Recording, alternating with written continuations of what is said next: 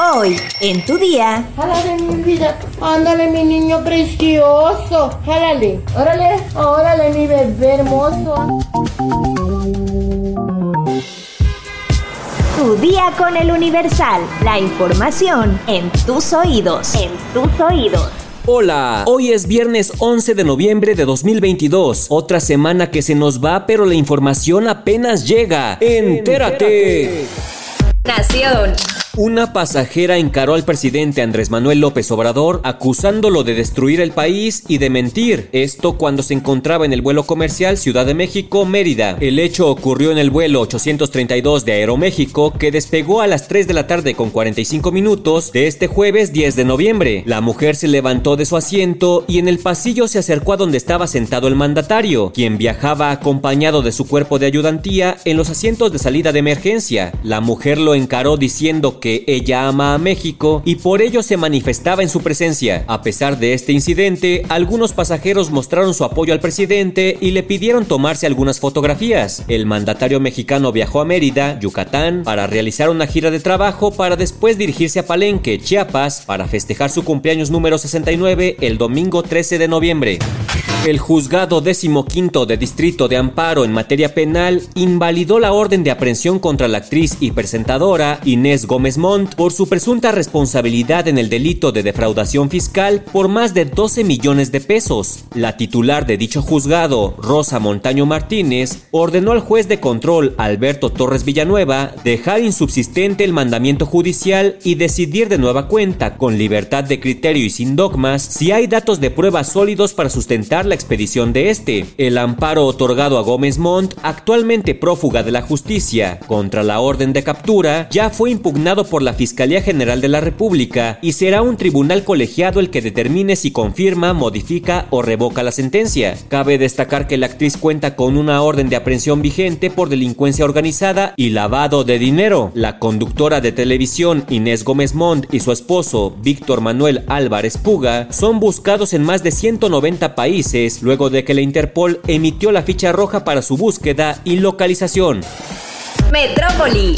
La policía del municipio de Ecatepec logró identificar al conductor que ocasionó el brutal accidente sobre la avenida central, registrado la tarde del pasado 9 de noviembre, en el que murió un menor de 7 años. Mediante un video captado por una cámara de seguridad cercana al punto del accidente, en el que perdió la vida el niño y otras 5 personas resultaron heridas, agentes municipales lograron identificar al conductor del vehículo Suzuki color amarillo que se impactó contra los puestos ambulantes. Se trata de Roberto N., de 30 31 años de edad, quien después de provocar el accidente bajó del vehículo y huyó del lugar caminando para posteriormente abordar un taxi. Hasta el momento, la Dirección de Seguridad Pública y Tránsito de Ecatepec trabaja en coordinación con la Fiscalía General de Justicia del Estado de México para lograr la detención del sujeto, quien presuntamente es vecino de la colonia Miguel Hidalgo del mismo municipio. Fernando N., el conductor del taxi del que se lanzó Lidia Gabriela, ya fue detenido. Así lo confirmó Omar García Harfuch, titular de la Secretaría de Seguridad Ciudadana de la Ciudad de México, en un mensaje desde su cuenta de Twitter. Sin dar detalles, informó que integrantes de la Secretaría de Seguridad Ciudadana y de la Fiscalía Capitalina detuvieron a Fernando N., el conductor que manejaba el taxi que fue asegurado días antes. La jefa de gobierno, Claudia Sheinbaum, también confirmó la captura en su cuenta de Twitter. La la joven Lidia Gabriela falleció el martes primero de noviembre luego de arrojarse de un taxi cuando presuntamente detectó que el conductor intentaba privarla de la libertad. Estados. Sancionarán a estudiantes que resultaron intoxicados por reto de TikTok en Veracruz. El gobierno estatal informó que los involucrados serán reubicados, se les dará seguimiento médico, así como asesoría psicológica e incluso podrían sufrir la expulsión.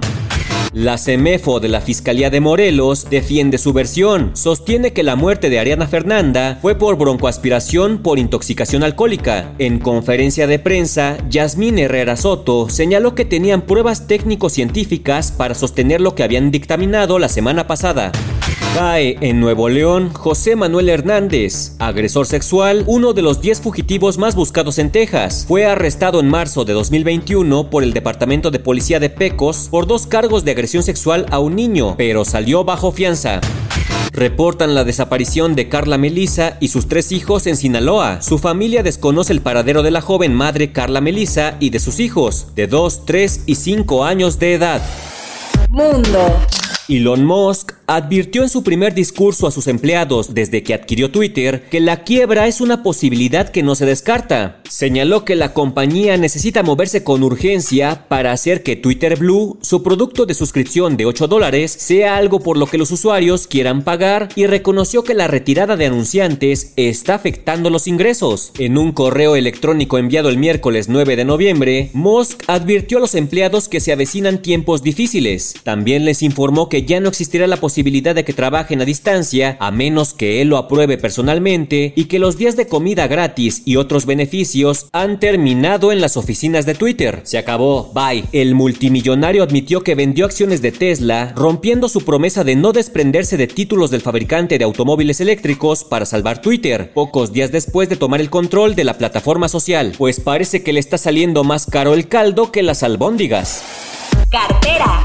Citibanamex dijo que lamentaba lo sucedido en el procedimiento de identificación de una de sus clientes en Reynosa, Tamaulipas, quien tuvo que acudir en camilla al banco y aseguró que continuarán trabajando para evitar que esta situación se repita en un futuro. Dolores Gómez Reina, de 89 años, había asistido a una de las instalaciones del banco en Tamaulipas para poder cobrar su pensión del IMSS en esa localidad, ya que ejecutivos de la institución bancaria se negaron a que familiares de Dolores pudieran sacar una nueva tarjeta por medio de una carta notarial, lo que desde hace seis meses le impide cobrar su pensión por viudez. Para algunos clientes del banco resultó inhumano el que Dolores tuviera que esperar y sobre todo que la forzaran a acudir a realizar su trámite. Yulisa Plata, nieta de Dolores, expresó que han vivido un calvario, ya que la burocracia bancaria les ha solicitado todo tipo de papelería para que, por medio de un poder notarial, pudieran apoyar a su abuela. Espectáculos. El exfutbolista Gerard Piqué regresaría a las andadas, pues luego de que el pasado fin de semana jugara su último partido contra el Almería en el estadio Camp Nou, salió a la luz un supuesto pleito que tendría con su novia Clara Chía debido a una fiesta clandestina organizada por él mismo. Las pachangas han perseguido el historial del defensa del Barcelona, ya que desde meses atrás se especula que conoció a su joven conquista durante una reunión con amigos, lo que significaría para algunos un una traición en contra de Shakira. Además existen versiones sobre que Piqué salía por las noches previo a que se diera a conocer su separación con la cantante. A pesar de que a la nueva pareja se le ha visto feliz paseando por algunos lugares de Europa, todo indicaría que comenzaron los pleitos de noviazgo. Resulta que el periodista español Jordi Martín, quien ha seguido de cerca la historia de Piqué, reveló que la fiesta se organizó a escondidas en un famoso antro de Barcelona porque los jugadores tenían partido al día siguiente. Ay, Piqué, si vas a hacer pachanga, por lo menos invita. La nota curiosa del día. En redes sociales se viralizó un video en donde una mujer saca escobazos a un cocodrilo de su casa en Tabasco. Por medio de Facebook, la cuenta Rocco Rocks difundió el peculiar video, en el cual se aprecia al cocodrilo debajo de un sofá mientras una mujer lo trata de mover con una escoba y con un perrito en brazos. Asimismo, para evitar ser atacada, le habla con cariño al lagarto. Vete ya para tu pila, rápido. Jálale, mi vida. Ándale, mi niño precioso. Jálale. Órale. Órale, mi bebé hermoso. Ándale.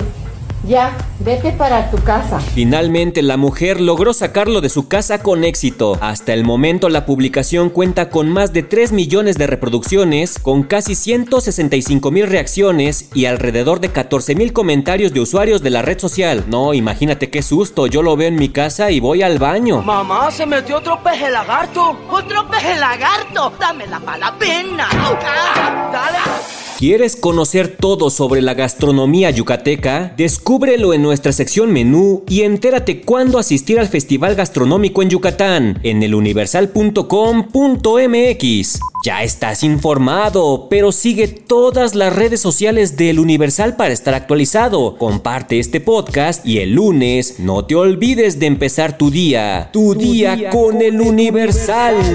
Tu día con el Universal. La información en tus oídos. En tus oídos.